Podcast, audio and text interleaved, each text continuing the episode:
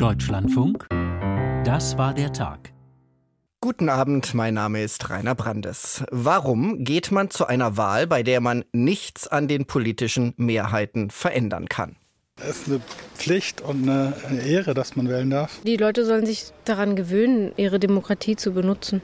Wir sind alle viel zu unpolitisch gewesen die letzten Jahre. Zwei Antworten von zwei Menschen, die heute in Berlin noch einmal den Bundestag wählen durften, weil beim letzten Mal zu viel schief ging. Wir sprechen gleich mit unserer Berlin-Korrespondentin. In Finnland durften die Menschen heute auch wählen und auch wirklich was ändern. Sie wählten einen neuen Präsidenten. Auch dort sprechen wir mit unserer Korrespondentin. Und das Palästinenser-Hilfswerk der UNO weist die Kritik Israels zurück. Es habe von einem Hamas-Tunnel unter seinem Hauptquartier gewusst. Das hat es in der Bundesrepublik noch nicht gegeben. Die Wiederholung einer Bundestagswahl wegen Schlamperei am Wahltag. In rund einem Fünftel der Berliner Wahllokale durften die Wahlberechtigten heute also nochmal ihre Stimme abgeben. Claudia van Laak aus unserem Berliner Landesstudio verfolgt die Auszählung. Wie sehen die Ergebnisse aus? Also wir haben noch kein amtliches Endergebnis, aber die Tendenz ist ganz klar. Äh, klare Gewinne für die CDU und für die AfD, Verluste für SPD und FDP und die Grünen, die sind in etwa gleich geblieben. Also der Bundestrend pro CDU hat auch hier durchgeschlagen bei dieser Teilwiederholung der Bundestagswahl. Und, und ähm, das finde ich interessant, nur Zwei der drei Ampelparteien haben Verluste hinnehmen müssen, SPD und FDP. Die Grünen haben nicht so schwer gelitten unter dem schlechten Image, das die Ampel ja derzeit hat. Sie haben es also gerade schon gesagt, vor allem die beiden Ampelparteien SPD und FDP verlieren. Sie waren gerade auf einer SPD-Wahlparty in Pankow. Wie waren denn da die Reaktionen? Ja, ich war beim Wahlabend der SPD in Pankow. Ähm, dort ist besonders der Direktkandidat Klaus Mindrup. Er ist sehr schwer enttäuscht gewesen und ähm, er sagte, dass ihm da ein Orkan ins Gesicht geweht sei und äh, dass dieser Orkan ganz klar vom schlechten Image der Ampel komme und daran müsse man nun arbeiten. Und die SPD habe ein Problem mit ihrem Markenkern, sagte dann der Sozialdemokrat Demokrat Mindrup noch, für ihn sei jetzt die politische Karriere beendet. Also er war schon ziemlich frustriert. Viele hatten ja befürchtet, dass nur sehr wenige Menschen zur Wahl gehen würden, weil sie ja eben mit dieser Wahl kaum etwas verändern könnten. Würden Sie sagen, das hat sich bestätigt? Ja, das hat sich bestätigt. Ich hatte Gelegenheit, kurz mit dem Landeswahlleiter zu sprechen, Stefan Bröchler. Er sagt, ähm, er geht von einer Wahlbeteiligung von etwa 40 Prozent aus. Das ist ja wirklich ein sehr schlechter Wert. Weniger als die Hälfte sind zur Wahl gegangen. Der Landeswahlleiter zeigte sich auch wirklich enttäuscht. Er hatte gehofft, dass wenigstens die Hälfte hingeht zur Wahl. Allerdings liegen die Gründe ja für diese schlechte Wahlbeteiligung auf der Hand. Ähm, es war klar, das Ergebnis würde nichts an den Mehrheits Mehrheitsverhältnissen ändern im Bundestag. Dann hatten wir noch Winterferien in Berlin, der letzte Tag heute. Und der dritte Grund war das Wetter, Nieselregen den ganzen Tag.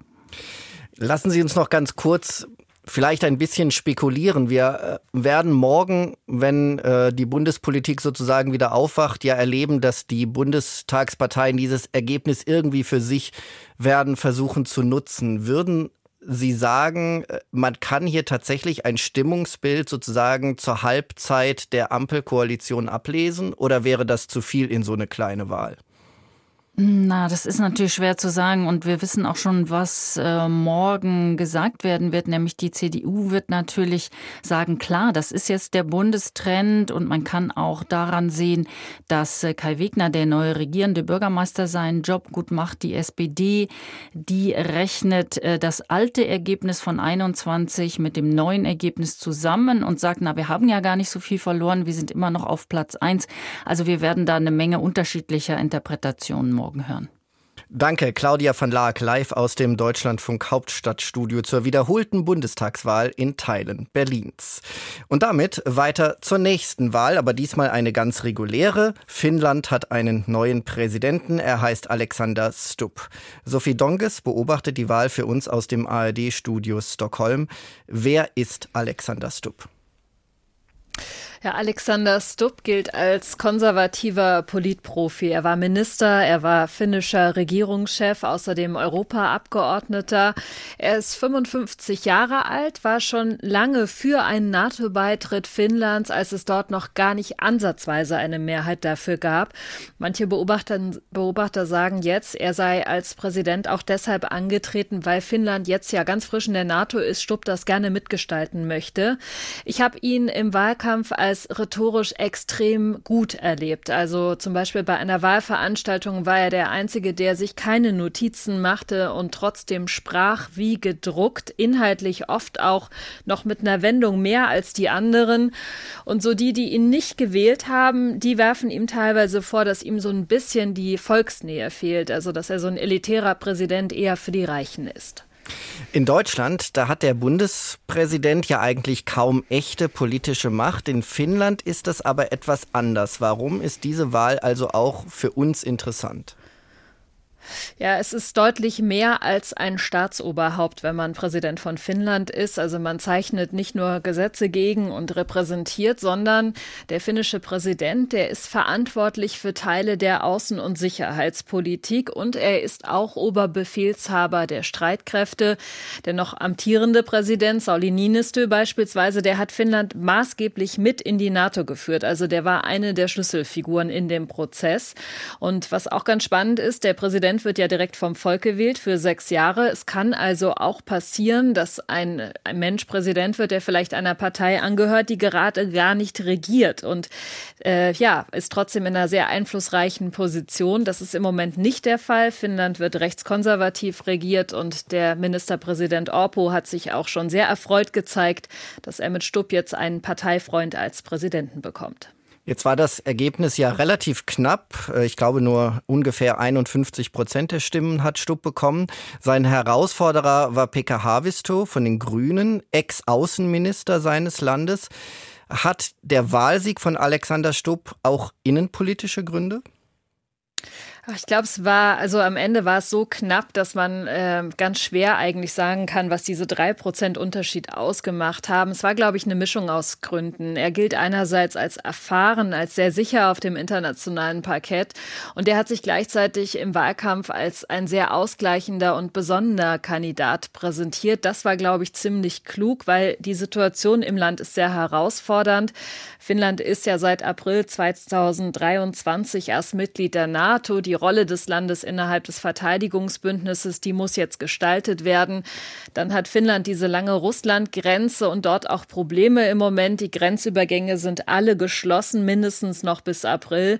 Grund ist, dass die finnische Regierung dem östlichen Nachbarn vorwirft, illegal Migrantinnen und Migranten an die Grenze zu bringen.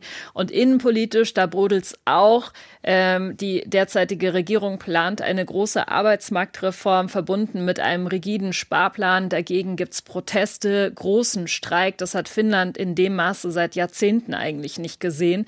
Und viele, mit denen ich gesprochen habe, jetzt kurz vor der Wahl, die erwarten von ihrem neuen Präsidenten, dass er das Land eint. Wobei Arbeitsmarktpolitik, Sozialpolitik, das gehört eigentlich gar nicht zu seinen Aufgaben. Aber dennoch, die Erwartungen an Alexander Stubb, die sind ganz schön hoch. Alexander Stubb ist der neue Präsident Finnlands. Danke an Sophie Donges live aus dem ARD-Studio Skandinavien in Stockholm. Finnland wird also auch weiter darauf drängen, dass die europäischen Bündnispartner noch mehr Waffen an die Ukraine liefern, dass die NATO ihre Rüstungsproduktion hochfährt. Das kostet aber natürlich zig Milliarden und da meldet sich in Deutschland jetzt Anton Hofreiter von den Grünen zu Wort.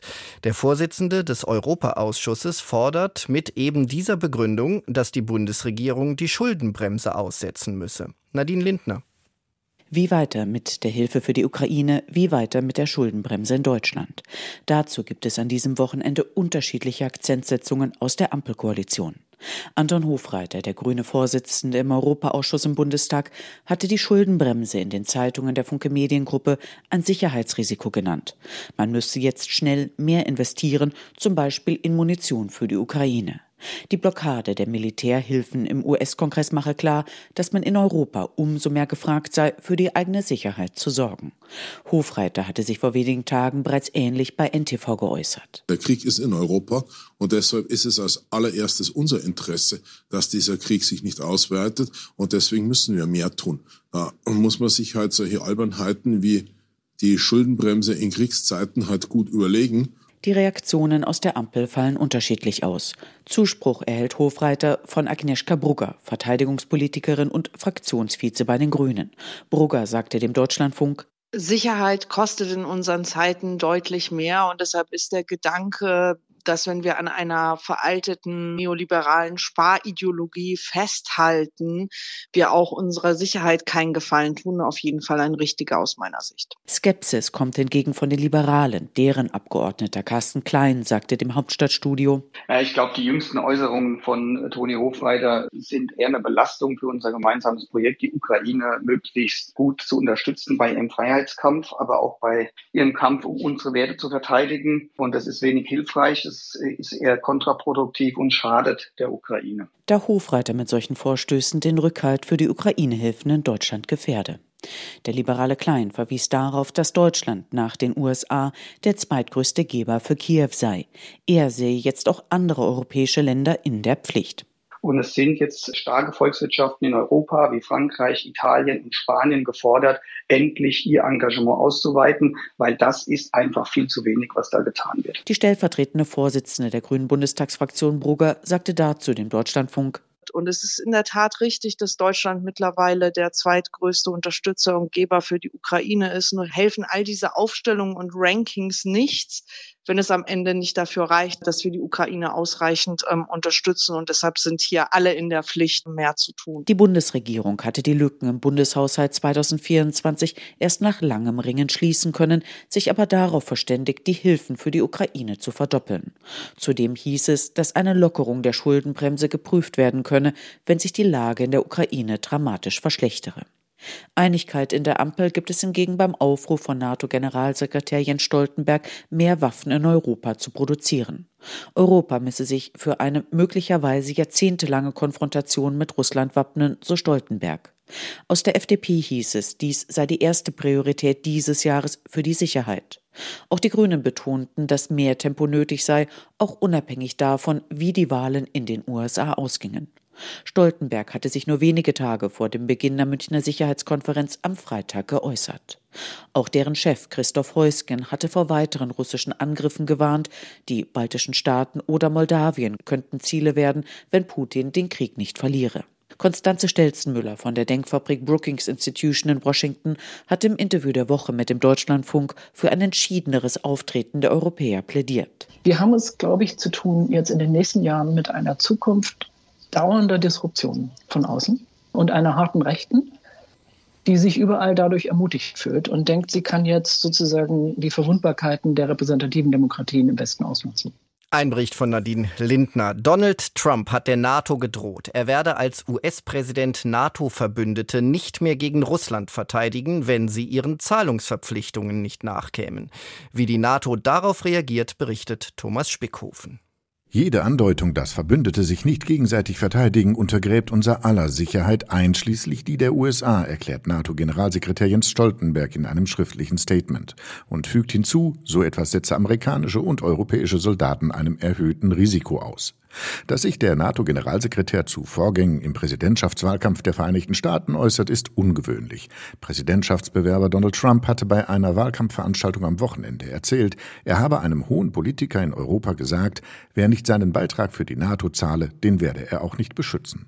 Stoltenberg betont in seiner Erklärung nun, die NATO bleibe bereit und fähig, alle Verbündeten zu verteidigen. Jedem Angriff auf die NATO werde mit einer gemeinsamen und kraftvollen Antwort begegnet. Egal, so Stoltenberg weiter, wer die Präsidentschaftswahl gewinne, die USA blieben ein starker und engagierter Verbündeter in der NATO. Kritik kommt in Brüssel auch vom Ratspräsidenten der EU, Charles Michel. Er nennt die Äußerungen Trumps rücksichtslos. Sie unterstrichen, dass die EU dringend ihre strategische Autonomie weiterentwickeln und in ihre Verteidigung investieren müsse. EU-Binnenmarktkommissar Thierry Breton, der die von Trump erzählte Anekdote bereits vor einigen Wochen aufgriff und damals sagte, bei dem hohen Politiker habe es sich um Kommissionschefin Ursula von der Leyen gehandelt. Thierry Breton sagt heute im französischen Fernsehen, dass Europa inzwischen verstanden habe, dass die EU ihre Militärausgaben und die Fähigkeiten zur Verteidigung ausbauen müsse. Wir können nicht alle vier Jahre die Münze über unsere Sicherheiten neu werfen, je nachdem, wo gerade Wahlen stattfinden, erklärte Breton. Aus Brüssel war das Thomas Spickhofen. Israel erhebt neue schwere Vorwürfe gegen das UN-Hilfswerk für die Palästinenser. Unter dem UNRWA-Hauptquartier im Gazastreifen habe das Militär einen Tunnel der Hamas entdeckt. Und das Hilfswerk habe davon wissen müssen. Aus Tel Aviv Christian Wagner. Die UNRWA habe einen Hamas-Tunnel unter ihrem Hauptquartier in Gaza geduldet, so der Vorwurf der israelischen Armee. Die UN-Hilfsorganisation habe somit den Terror gegen Israel unterstützt, gleichsam mit dem UN-Gebäude einen Schutzschild abgegeben für die Aktivitäten der Hamas im Untergrund. In einer Tiefe von 18 Metern unter dem Erdboden liegt der aufwendig ausgebaute Tunnel, den die israelische Armee einem Team der ARD vergangene Woche gezeigt hat. Darauf reagiert Tom White, Direktor der UNRWA in Gaza, vor der ARD-Kamera. Nein, wir wussten nichts von diesem Tunnel. Erfahren haben wir davon erst durch die Berichterstattung. Wir als humanitäre Hilfsorganisation haben weder das Wissen noch die Mittel, den Untergrund zu überwachen. Gleichzeitig sind das sehr gravierende Vorwürfe. Wir sind für eine unabhängige Untersuchung, sobald das nach einem Ende dieses Konflikts möglich ist. Armee und Inlandsgeheimdienst in Israel erklären, der 700 Meter lange Tunnel sei für die Hamas wichtig gewesen bei der militärischen Aufklärung. Dass die UNRWA davon nichts gewusst habe, nennt der israelische Außenminister Katz so wörtlich absurd und einen Affront gegen den gesunden Menschenverstand. Der Vorsitzende der deutsch-israelischen Gesellschaft Beck spricht von Komplizenschaft und Kumpanei der UNRWA mit der Hamas. In den vergangenen Tagen hatte die angekündigte Offensive der israelischen Armee auf die Stadt Rafah die internationale Berichterstattung dominiert. In der Stadt ganz im Süden des abgeriegelten Küstenstreifens drängen sich, Schätzungen zufolge, 1,3 Millionen Menschen. Hunderttausende sind mehrmals vor israelischen Bombardierungen weiter nördlich im Gazastreifen geflohen. Die Angst ist groß, berichten palästinensische ARD-Mitarbeiter, aber noch würden die Menschen in Rafah bleiben. Israels Ministerpräsident Netanyahu sagte im Interview mit dem US-Fernsehsender ABC auf die Frage, wohin die Menschen denn fliehen sollten,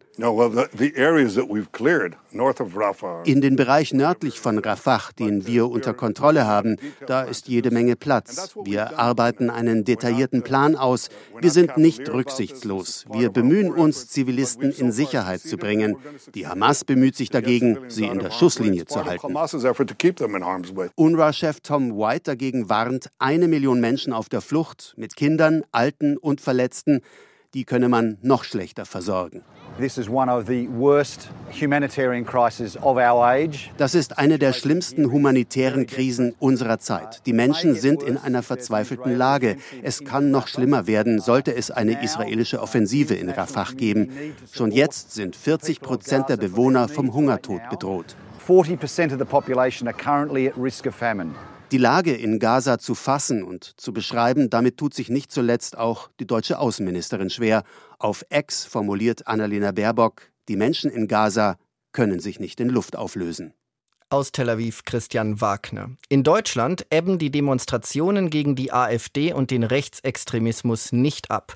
In Dresden haben heute 5000 gegen einen rechtsextremen Aufmarsch demonstriert, der die Erinnerung an die Bombardierung der Stadt im Zweiten Weltkrieg missbraucht. Und die größte Kundgebung gab es wieder einmal in München. Die Polizei spricht von 100.000, die Veranstaltenden von 300.000. Manuel Rauch. Die Münchner Theresienwiese. Ein Lichtermeer an diesem Sonntagabend. Bis zu 100.000 Menschen sind laut Polizei hierher geströmt. Sie tragen LED-Lichterketten um den Hals, Stirnlampen auf dem Kopf oder halten einfach ihr Handy in die Höhe. München soll leuchten, so das Ziel der Organisatoren, gegen Rassismus, Antisemitismus, Hass und Hetze. Es ist mega hier. Also es ist wirklich atemberaubend zu sehen, wie viele Menschen hier sind und einfach diesen Zusammenhalt spüren. Schöne, friedliche Stimmung, alle gemeinsam zusammen verbunden. Servus München, ich liebe euch. Das ist, das ist München, das, das ist meine ist Stadt. Ja, ja wir genau. sind so stolz, dass wir aufstehen wir und dass wir für Demokratie sind. Weil wir alle Menschen sind, da gibt es doch keine Unterschiede. Der Hass ist vollkommen unnötig, jeder hat sein Recht. Auf der Bühne ist die Menschenrechtsaktivistin Düsen Tekal die Hauptrednerin. Sie ruft zur Einheit für die Demokratie auf und mahnt, sich nicht in Einzelinteressen zu verlieren. Ansonsten ertönt von der Bühne vor allem Musik und die Menge singt mit. Ja, gegen den Faschismus hier im Land. Die Demo soll eine Neuauflage der berühmten Lichterkette von 1992 sein. Damals waren in München rund 400.000 Menschen gegen Rechtsextremismus auf die Straße gegangen. Jetzt ist die Demokratie wieder in Gefahr. Darin sind sich die Demonstrantinnen und Demonstranten einig. Ich komme ursprünglich, bin ich im Osten geboren, bin jetzt schon seit 15 Jahren hier. Und dort macht es mir noch mehr Angst, meine Heimatstadt, wo ich herkomme. Insofern bin ich hier mit dabei. Ja. Ja, weil ich nicht will, dass die AfD hier an die Macht kommt und dass sie weiter stärker wird und mit ihren Lügenmärchen hier, dass sie dadurch unsere Demokratie zerstören. Schon vor drei Wochen kamen am Siegestor Zehntausende Menschen zusammen. Mitveranstalter war Fridays for Future. So auch diesmal. Die Klimaaktivisten organisierten das Lichtermeer zusammen mit Vereinen wie Lichterkette, München ist bunt und Bellevue di Monaco. Doch es gab auch Kritik im Vorfeld. Bayerns Justizminister Georg Eisenreich von der CSU sagte, Fridays for Future versuche, die Unionsparteien in eine rechte Ecke zu schieben. Er selbst teile die Ziele der Demo, sei aber leider verhindert. Luc Uali von Fridays for Future weist die Kritik zurück. Wir grenzen die CSU ganz klar nicht aus. Wir sind über jede Demokratin, jede Antifaschistin glücklich, die auf diese Demonstration geht. Gleichzeitig kritisieren wir, dass CSU-PolitikerInnen immer und immer wieder die Brandmauer nach rechts rücken. Und wir, wir finden es so wichtig, dass sie mit uns zusammen kämpfen, damit diese Brandmauer aufbleibt. Und deswegen kritisieren wir sie, um die Brandmauer zu retten. Nach gut einer Stunde ist die Veranstaltung zu Ende. Die Menschen ziehen mit ihren Lichtern wieder von der Theresienwiese. Auf die Aktion sollen weitere in ganz Bayern folgen. Aus München war das Manuel Rauch. Und hier gibt es jetzt die Presseschau von Helena Baas, gelesen von Katrin Degenhardt. Das Zwölf-Punkte-Sofortprogramm für die deutsche Wirtschaft von CDU-Chef Merz und CSU-Landesgruppenchef Dobrindt wird kommentiert. Die Mediengruppe Bayern, zu der unter anderem der Donaukurier aus Ingolstadt gehört, findet, Natürlich braucht es veränderte Weichenstellungen, um das Land wirtschaftlich wieder aufs richtige Gleis zu bekommen. Eine schnell zusammengeschusterte Liste, die ein paar Punkte enthält, die die Union in ihrer 16-jährigen Regierungszeit leider selbst vergessen hat umzusetzen, reicht allerdings nicht aus. Die Tageszeitung aus Berlin ist überzeugt, ein Gesprächsangebot ist der Brief an Scholz nicht. Deshalb kann Merz auch gut über einen Vorschlag verzichten, wie er seine Maßnahmen finanzieren will. Vielmehr ist sein Sofortprogramm ein vorgezogenes Wahlprogramm, mit dem Merz zeigen will, wie er Deutschland am liebsten neoliberal umgestalten würde, hätte er denn nach der nächsten Bundestagswahl das Sagen.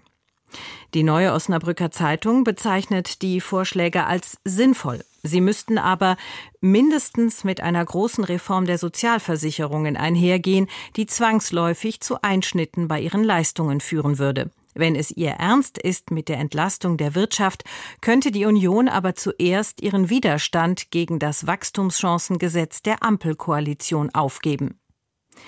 In der Rheinzeitung aus Koblenz heißt es, dass Merz und Dobrindt ihre Chance wittern angesichts der Scharmützel von Wirtschaftsminister Robert Habeck und Finanzminister Christian Lindner über die dringend notwendige Entlastung von Unternehmen, ist nur logisch. Die Ampel bietet in der Wirtschaftspolitik gerade ein desolates Bild. Zum nächsten Thema. Der republikanische Präsidentschaftskandidat Trump hat bei einer Wahlkampfveranstaltung erklärt, im Falle seiner Wiederwahl würde er NATO-Partnern, die ihren finanziellen Verpflichtungen nicht nachkämen, keinen Schutz vor Russland gewähren.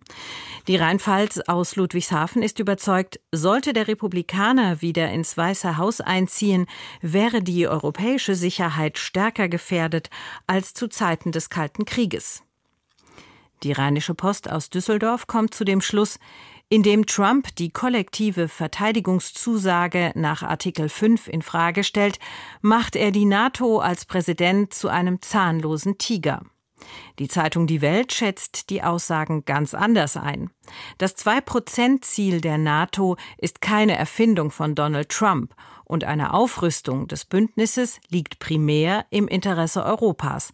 Trump hat die NATO-Partner immer wieder an dieses Ziel erinnert, nicht besonders diplomatisch, sondern in der ihm eigenen brachialen Art. In der Sache aber hat er recht. Das war die Presseschau. Danke an Katrin Degenhardt und das war der Tag im Deutschlandfunk. Im Sportgespräch spricht jetzt gleich Maximilian Rieger mit dem Vizesportminister der Ukraine. Ich bin Rainer Brandes. Kommen Sie gut durch diese Nacht.